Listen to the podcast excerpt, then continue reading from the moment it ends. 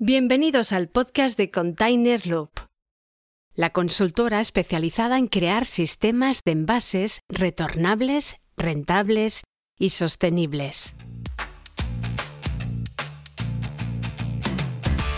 Con Esteban Fuica como conductor del programa y David Izquierdo como fundador y CEO de Container Loop.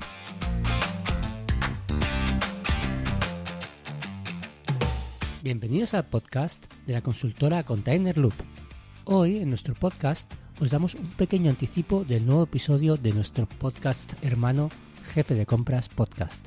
El tratamiento primero estará infringiendo la ley, en primer lugar, y segunda será corresponsable de lo que pase con ese residuo.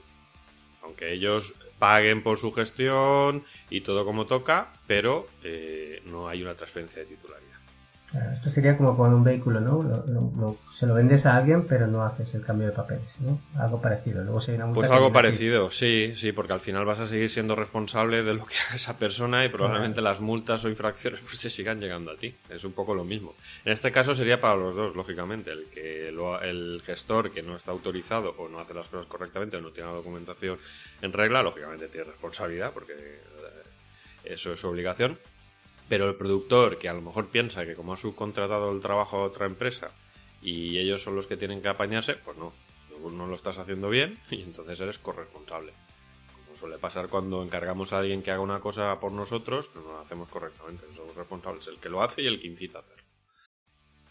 Pero sobre todo, mm, y pongo un ejemplo concreto, eh, se pueden generar residuos de difícil gestión o residuos no reciclables. Eh, claro, o, que su coste técnico, económico, energético haga inviable su reciclado. Porque decir que una cosa no es reciclable, bueno, es- eso no es, así exactamente. Pongo un ejemplo. La- las empresas de alimentación eh, utilizan muchas veces envases con distintas capas de plásticos. Bicapa se llama Nutricapa, porque cada plástico le da unas características. Pues unos son útiles, son mejores para la serigrafía, otros para la conservación del alimento, otros incluso para darle la forma al envase.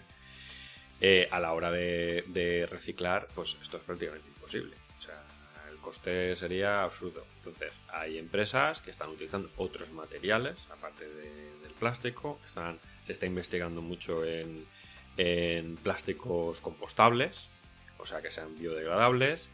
Y si no, en cualquier caso, utilizar plásticos compatibles a la hora del reciclado. Eh, esto no se ha tenido en cuenta, cada vez se va teniendo más, pero esta es una, por ejemplo, un ejemplo claro de generar un residuo no reciclable y que el gestor ahí ya poco puede hacer más que intentar darle la mejor gestión posible, pero que, bueno, en fin, es lo mismo que en las casas. Eh, incluso la segregación en origen facilita muchísimo el reciclado, eh, igual que pasa en las casas. Si nosotros cogemos el cubo de la basura como hacíamos hace 20 años y lo metemos todo ahí, el porcentaje de recuperación va a ser muy bajo.